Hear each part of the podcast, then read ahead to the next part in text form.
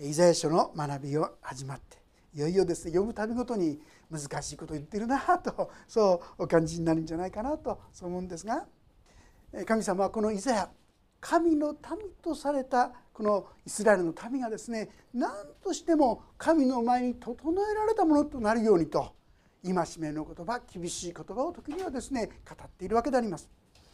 前回はですね、えー、千年王国といいましょうかイスラエルの国がどういう役割を果たすのかそれを少し見させていただきましたね。ところが現実のイスラエルはと言いますともう打たれどころもないほどに彼らは神様から徹底していろんな懲らしめを受けているにもかかわらず彼らはちっとも悔い改めようとしないそういう状況の中にあったわけですよね。えー、今日の第3章はそういう中であなた方は本当の意味で頼るべきお方に頼ろうとしていないというこのことをですね実は叱責してくだおられるわけであります。えー、一つ一つそういうことで見させていただきたいと思うんですが神様は私たちをそういう意味で何かですね癒しめようとかやっつけようとしてるんじゃないんですね。一章にありますように「来たれ論じ合おう」たとえあなた方の罪が雪のように白くてもごめんなさい雪たとえあなた方の罪が火のように赤くても雪のように白くなるってこう言ってるわけですよね。白だったらいいですよね。でも雪のように白くしてください。あなた方には希望があるこう言ってるわけですよ。ですからしかしその希望の道に生きるために必要なこととしてあなた方のためには悔い改めが必要だよ。このことを何度も語ってくださっているということであります。さて今日の第3章には私たちがそういう意味で本来信頼すべき神様でないものをあなた方は信頼の的としてくださしてしまっているということを言っているわけであります。3章の一節からもう一度お読みします。誠に見よ万軍の主主はエルサレムとユダから支えと頼りを除かれるすべて頼みのパンすべて頼みの水戦士と勇士と戦士裁き司と預言者占い師と長老50人隊の長と高官義官と賢い細工人巧みにまじないをかける者神様はですね一生などとしていろんな苦しみを通して彼らが悔い改めるように自分たちは間違った道に踏み込んでしまったんじゃないかそのことが分かるようにと教え諭したんですけども彼らはちっとも聞こうとしないんですよね。私たちもですねいろいろ困難や苦しみがある時にまずはですね神様何か何をこのことを通して語っておられますか？私たちはその出会った出来事のことああ嫌だ嫌だなんでこんなことが起こるんだ？そんなふうに考えてしまいますがまず神様はこのことを通して何を語っておられますか？と聞くことは非常に有益だと思いますね。そこで神様が何かを語っている可能性は大いにあるかもしれません。えそういう中でですね今ここで言ってるのはあなた方は頼りにするべきものじゃないものを頼りにしている。ハリボテって皆さんご存知ですか？あのこうね竹竹細工かなんかでちょっと形だけ作ってで表はですね紙でこう覆ってそこに絵の具塗ったりしてきれいにいろんなもの見える見せるわけですよね。ハリボテ。一見強そうなものを作ったとしてもそんなものピショッてやったらすぐ壊れてしまう。中身のないものですよね。私たちは実に頼りにならないもの中身にないものを結構頼りにしてるんじゃないでしょうか。まあ例えばですね 具体的に言えばお金って皆さんやっぱりお金がなくちゃねってこれは普通ですね思うことだと思うんですが果たして本当にお金が頼りになるんでしょうかね。今もですねある国ではですね出飲みって分かりますか？一気にですね基準を下げるんですよね。何か食事をするのですね1億なんだっていうか、単位がですねあるんですが1億かかるんだそうです皆さん。あんなことやってるのに出飲みってやるんですが日本でもそういうことをやりました。その時代銀行にたくさんのお金を持ってる人は大変だったんです。銀行にあると思った人一気にもう紙紙ペラ同然になっちゃったんですよね。もう銀行にこれだけの預金があるから大丈夫だそんなものは何の役にも立たなくなってしまう。あるいはお金のゆえに裏切られることもあればいろんなものあるいは組織はどうでしょうかね。あるいは自分の健康はどうでしょうか。あるいは自分の能力や力はどうでしょうか。結構そういったものに頼って歩んでいるということがないんでしょうか。ないでしょうか。でも正直言いましてそんなものはいつなくなってしまうかわからない風前の灯火虚しいものだ。ということを私たちが知るためにユダヤ人にですね彼らに合ったものを取り除くってこう言うんですよ。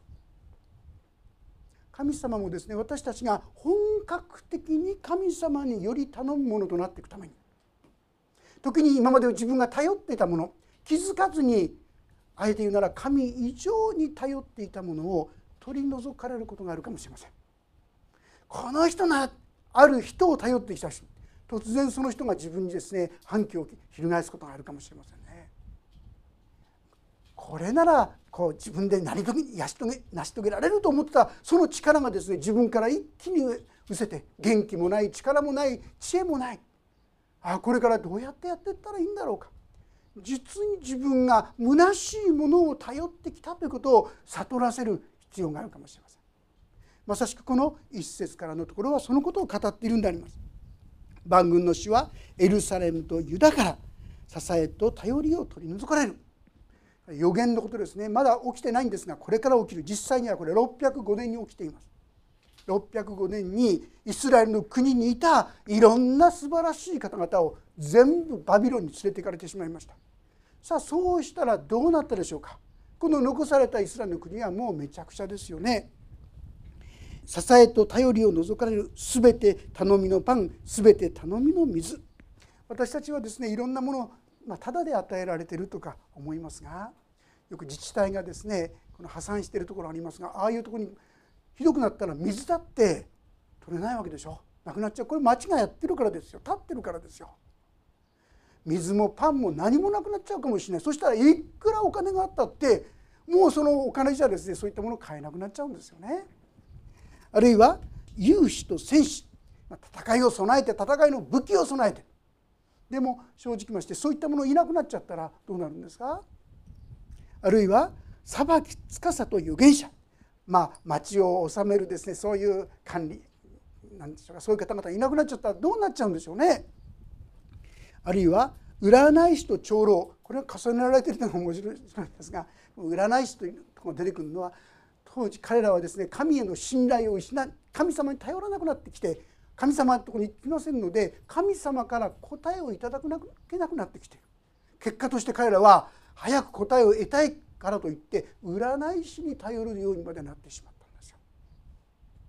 そしてまた長老っていうのは神のリーダーであってまあ分かりやすく言えば彼らによって安らぎ平安を持ちたいと思うそういうものがみんな取り去られてしまう私たちを平安にする原動力となるものがみんななくなってしまうあるいは義官と賢い細工人巧みにまじないをかけるものとありますがまあ、いろんな技術を持った人がいますよね。今の国が町がですね守られてもいろんな人の技術や支えによってなっているわけですがそれが全部取り去られたらどうなんでしょうか。まあ、まじないをかけるものまあ、彼らが頼ってるわけですが偶像霊がいろんなものにですね言ってるわけですがそういったものがなくなってしまう時にその状況が4節から書いてありますね。私は若い者たちを彼らの司とし気まぐれ者に彼らを治めさせる。もうですね町のリーダーとなる者たちがいないんですよ。ですからしょうがない若い人まだ経験もない人そういう人にいろんなことを任せるしかないんですよ。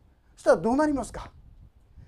ちまちこの国はですね混乱状態やですね非常に悲惨な状態が起きてくるでしょう。民はおのおの仲間同士で愛虐げ若い者は年寄りに向かって高ぶり身分の低い者は高貴な者に向かって高ぶる。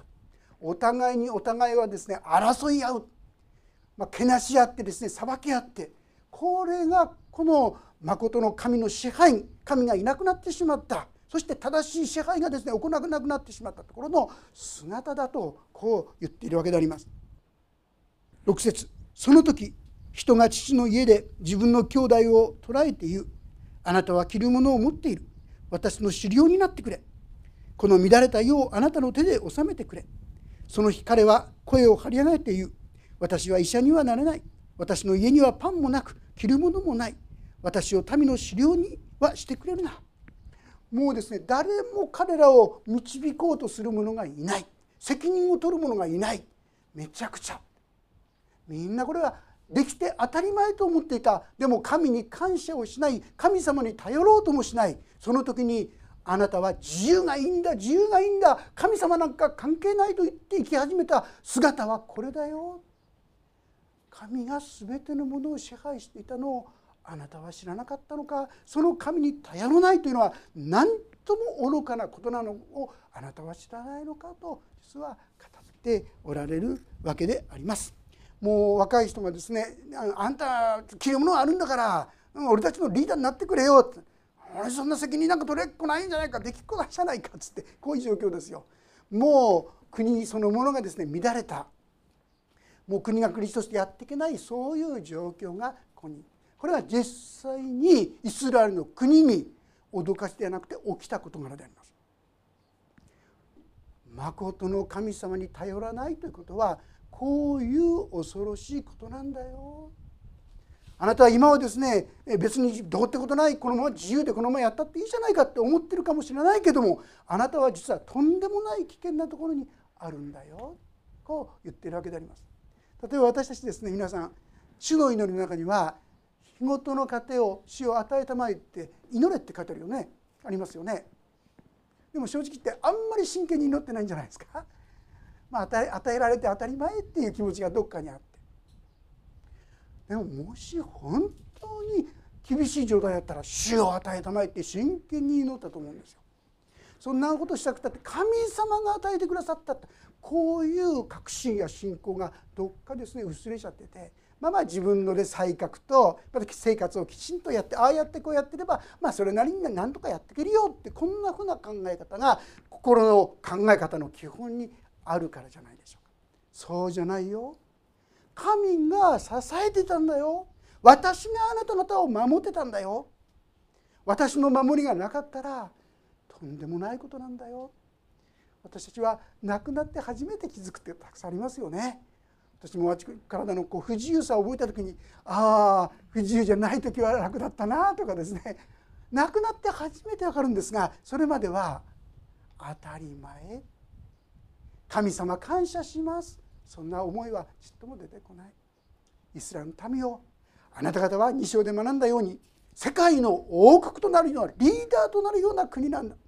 だからあなた方は神の前に本当にへり下って誠実に真実に歩んでほしいだからこそああ私は頼りにならないものを頼ってたんだなってことに気づいてほしいハリボテってですね柱のこの絵なんかあって柱だから大丈夫だって言いかかったらどうしたどうですか？バターンってですね倒れちゃいますよ。私が頼りにならないものを頼りにしてる時にいざという時に私の心は動揺しちゃうんですよ。でもどんな時でも大丈夫だ。誠の神様により頼んでいるならばどういう状況があっても神はそこから私たちを救い出すことができると言って信頼して安心して歩むことができる。あなた方は本当に頼るべきお方を忘れて頼りにならない自分の力やお金やですねこの世の組織や人やそういった間違ったものを頼りにしていないか。というチャレンジであります。8節これはエルサレムがつまずきユダが倒れたからであり彼らの古い舌と行いが主に背く主のご一行に逆らったからである。彼らの顔つきがそのことを表している。彼らは罪をソドムのように表して隠そうともしなかった。ああ彼らに災いあれ。彼らは悪の悪の報いを受けるから。本来は神の民として倫理観においてもですねその誠実さにおいてもみんなの模範となるべきこのイスラエルの民。でも現実には彼らの生活は全く模範とは離れた生き方になってしまっていた。ソドムの町というのはですねもう非常に性的に乱れた倫理観の乱れた町でありますが彼らはもはやそのような自分が罪を犯す道を恥ずかしいと思わないで平気でそれをするようになっていた。でもあなた方も今そうなってしまっているじゃないかという厳しい叱責があるわけであります。これをいかれば教会もそうですよね。あなた方は神の民であるのに本当に神のためにふさわしい生き方をしてますか？そういう倫理観に歩んでますか？さあそれに対して10節の言葉。これがですねまあ、彼らは悪の報いを受けるからだと9節の後半にあるんですが今日は10節。この言葉が中心的な言葉であります。ご一緒に読んでみましょう。3はい。義人は幸いだと言え。彼らはその行いの実を食べる。義人。神の前に義とされるもの。これが幸いなんだ。見せかけのですね人の目には麗しく見える良さそうに見える。それが幸いじゃない。本当に神によって義とされているものこそ幸いなんだ。彼らはその行いの実を食べるとこうあります。そして11節には悪者には災いあれ。災いが彼に降りかかれかかりその手の報いが降りかかる。我が民を幼子が彼を虐げ女たちが彼を治める。我が民よあなたの指導者は迷わす者あなたの歩む道をかき乱す。もうこの国がですね本当に乱れてしまっている、まあ、あの女性を蔑視してるわけじゃないんですが特にですねイゼベルとかですねこのイスラエルの国をめちゃくちゃにした女性のリーダーたちのことも思い浮かべていたかもしれません。彼らがこの国を正しい道から遠く離してしまったんですがアタリアとかですねそういうこと間違った指導のもとに彼らが歩むようになってしまったその結果として国がめちゃくちゃになってしまったさあそれに対して神様は13節からこう宣言します。主は論争するために立ち上がり民を裁くために立つ。主は民の長老たちや民の司たちと裁きの座に入る。あなた方はブドウ畑を荒れ廃れさせ貧しい者からかすめたものをあなた方の家に置いている。なぜあなた方は我が民を砕き貧しい者の顔をすりつぶすのか。万軍の主の蜜げ。神様は彼ら一人一人に問うということですよね。彼らがどういう歩みをしているのか、まあ、開けなくて結構ですがロマ書の2章というところにこんな言葉が出てくるんですね。ちょっと読ませていただきますとロマ書の2章の6節からお読みします。神は一人一人にその行いに従って報いをお与えになる。忍耐をもって善を行い栄光と誉れと不滅のものとを求める者には永遠の命を与え党派心を持ち真理に従わないで不義に従う者には怒りと憤りを下されるのである。神様は正しい道を歩むことを望んでおられる。あるいはですね、えー、もう一箇所信玄の14章というところにこんな言葉もございます。ちょっとお聞きくだされば結構ですが14章の34節。正義は国を高め罪は国民を恥ずかしめる。正義は国を高め罪は国民を恥ずかしめる。まさしく国がですねどのように歩むか。それが人々の平和人々の幸せに深く関係している。さああなた方はどのように歩もうとしているか。彼らはですね表面的には神の民としてこの時代も歩んでたんですよ。ですから儀式礼拝の儀式もしてるし生贄も捧げてるしでも神様から言われます。あなた方のその表面的な上辺だけのそんなものはもう飽きた。やめてくれ。心から神に頼り神に信頼し神に従って歩む者に神の祝福があるんだ。私たちはそんなひどいことしてない。多くの人がそう言うしかし本当にそうか？あなたの家のあそこにあるものは何だ？あれは弱い者から奪い取ったものじゃなかったか？確かにですね私たちは自分には甘いんですが人に厳しいでしょ？人には厳しいでしょ？でも自分には結構甘いと思いませんか？自分が犯してきたものについてはですねまあまあ仕方がないんだとかいろんな人の言葉聞いてもそうですよね。私たちはもっともっと自分の本当のその姿を人を見ると同じように自分の姿をですね見ていくことが必要だと思います。その時何がわかるか。ああ私は許されなければならない。私は多くの罪を犯してきたものだという告白が素直にできるようになるんじゃないかと思います。いつも開けてますがヨハネの手紙の1章9節。また今日も開けてみたいと思います。ヨハネの手紙の第11章の9節であります。第3版で465ページ第2版で426ページであります。いぜヨハネの手紙の第1章の9節ご一緒に読んでみたいと思います。3はいもし私たちが自分の罪を言い表すなら神は真実で正しい方ですからその罪を許し全ての悪から私たちを清めてくださいます。先ほど読んだ言葉にこの義人は幸いだと言えってあります。義人とは何でしょうか？それは罪を許された人罪を覆われた人ですよね。別な言い方しますと罪を犯したことがない人じゃないんですよね。罪を犯してるけどもそれが許されている人覆われている人が幸いなんです。じゃあ罪が覆われるため罪が許されるために何が必要なんですか？今読んだ通りもし私たちが自分の罪を言い表すならああ確かに私は傲慢でした。確かに私はこういうことをしましたああいうことをしました、まあ、正直言いましてですねなかなか私自分のその罪に気づきませんよね。私もさあ神様の前に祝福された生き方はあの悔い改めへり下って悔い改めることだ。じゃあ罪を悔い改めようなんて思ってもですね皆さんやってみたら分かると思うんですが何か悪いことしたかな？でですねこんなもんですよ。自分の中の罪になかなか気づかないんですよ。でも主よ何かあったでしょうかね？なんて言って言い始めた「ああ神様私はあの A さんのことをちょっと裁きしました」ああそういえば A さんだけじゃないや。B さんのこともでした。あ C さんのことも裁きました。あの D さんのことは妬みました。恨みました。嫉妬しました。どこどこどこどこ出てくるんですよね。ああ私は本当に傲慢にもあの人のこともこの人もこんなに裁いていたのに私はそのことに気づきませんでした。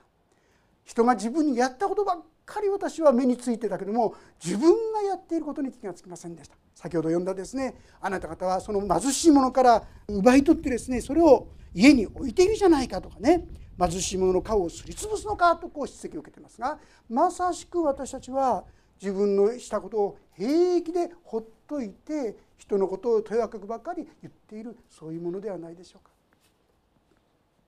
私の中には深いですねの妬む心やあるいは傲慢な心という傲慢な心というものがいつも勇んでますよね。それを見るなら主よ本当にお許しください。私たちはいつでもそういうことができますしそう言うならば神様は責め立てられないんですよね。うん、大丈夫だよ。私はそのために十字架にかかったんだから大丈夫だよ。ところが私たちはですねどうも神様のように正しい生き方をすることは罪を犯さない。罪を犯した時に心からごめんなさいって言う代わりに絶対私は悪いことをしない。間違ったことをしないのが正しい生き方だと勘違いするんですよね。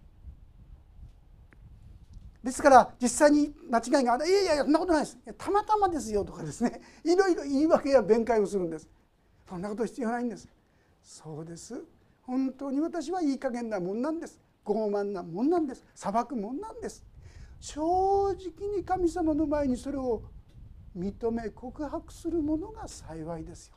それが義とされるものなんです私たちは言い訳や弁解をやめて素直にああそうでした。正直に告白していくものでありたいと思います。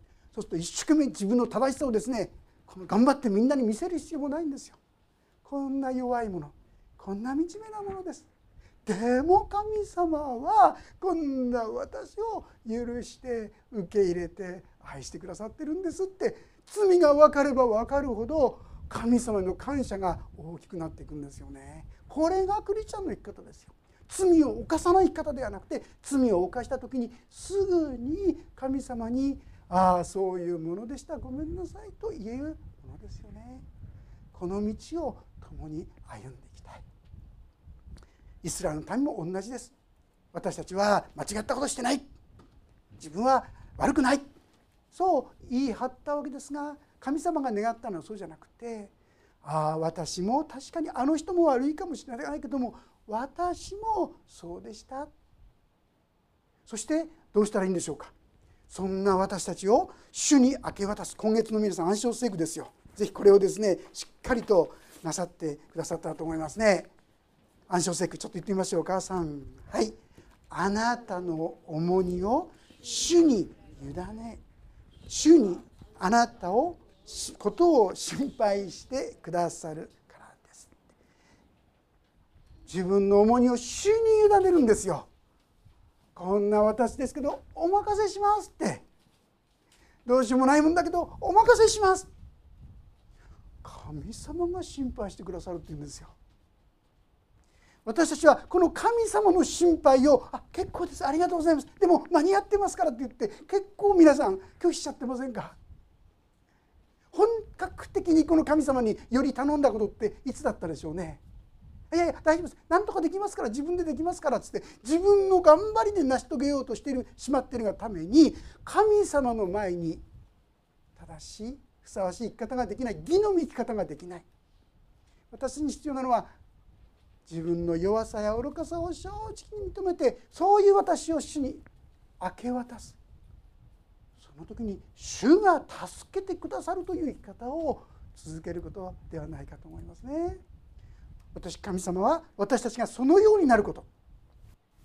どこでもどんな中でも神様なんだな。本当に私たちを助けてくれる方は頼りになる方は神様なんだなということを分かるためにあえて少し一つずつ一つずつ頼りに思っているものを取り外すことがあるということなんですね。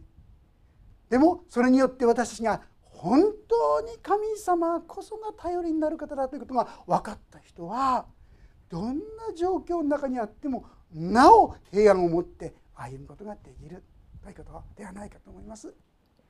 今回青年会のですね方がいらっしゃる松原湖バイブルキャンプっていうのがあるんですけどもこれはショーンさんショーン宣教師という先生がですねこう開いたあのキャンプ場なんですけどね山の上の方にあるわけです。で一つの問題が水がなかなか出ない。でやっとのことでですねこう井戸を掘って水が出るようになったんですが正直まして水の出が悪いんですね。で毎回毎回ですねもう先生たち一生懸命神様にお祈りします。それしかないですよね。ほいで神様助けてください。このキャンプの間はどうか水がなかったらどうしようもないないんですから助けてくださいって祈ってるほいでキャンプがなんとか終わった。今年も守られたね。って言ってこの源泉のとこに行くんですよ。そうするとですねそこに行った時にその源泉のところがカラッカラに乾いそういうことが一度や二度じゃないって言うんですね。一体今日までさっきまで出てた水はどっから出てたんだろうか。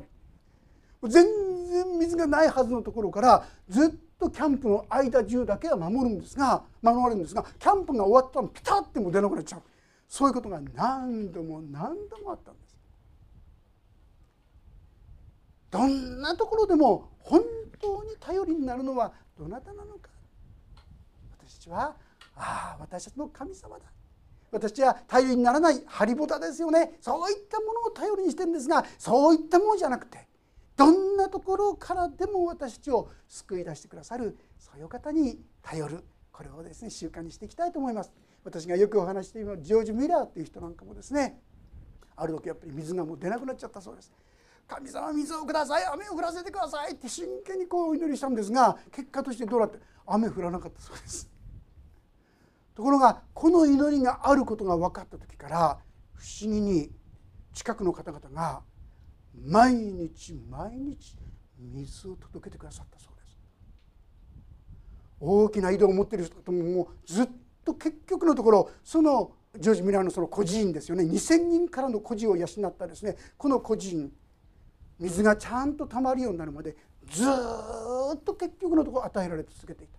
方法は分かりません。神にはどんなことでもできる。こう信じて信頼していくことが大切なんですね。私たちはいかがでしょうか？あんまり頼りにならないものをハリボテをですねこう信頼してきたのではないでしょうか？ちょっとずつちょっとずつ本当に信頼できるお方に。神様難しすぎる試験はくださいませんからちょっとずつこの神様にもっともっと信頼していくお互いとない。そして神の恵みを共に味わっていくことができたらなんと幸いでしょうか？義人は幸いだと言え彼らはその行いの実を食べると書いてあるんです本当に神様によって罪許されてこの神に頼る私たちの方向性っていうのはいつもですね自己中心といって神に頼らない方向性をいつも持ってるんですよ。自然にいると私は神様に頼らないで自分とか違うものに頼るんですよ。ですから私は方向を転換してそうだった私の頼るべきは神様だった。自分中心であったりあるいは人に頼ったり物に頼ったりお金に頼ったりそうではなかった。神様だった。神様どこまで私があなたにそうやって信頼できるかわからないけどもあなたの方向に向かわせてくださいと日々共に祈っていきたいと思います。そしてこの神様と共に恵みの道祝福の道をもっともっと味わっていく。お互いとされたらと思います。お祈りをいたします。天の神様私たちはどうしても目に見えるもの人や物やお金やそういったものを頼りにして本当に頼りになるあなたに頼ろうしない神様そういうものであることをお許しください。イスラエルの民がそれでも義人は幸いであると言え。その人たちは良い実を食べるとありましたように。主よそんな不信仰な私たちですがあなたを仰ぎ見る時にあなたはい。つも私を助けようとしてくださっていることをありがとうございますどうか私たちももっともっと困難の中で試練の中で足りなさを覚える中であなたにより頼みそして確かに神様が助けてくださったというこの死を恵みを味わっていくことができるように祝福してください。その人は水路のそばに植わった木のようだ。時が来ると実がなりその人は何をしても栄える。主よどうかそういう歩みへと我らを導きくださるように祝福してください。見てに委ねます。主イエス様の皆によって祈ります。アーメン。もうしばらくそれぞれに応答の祈りをお捧げいただければと思います。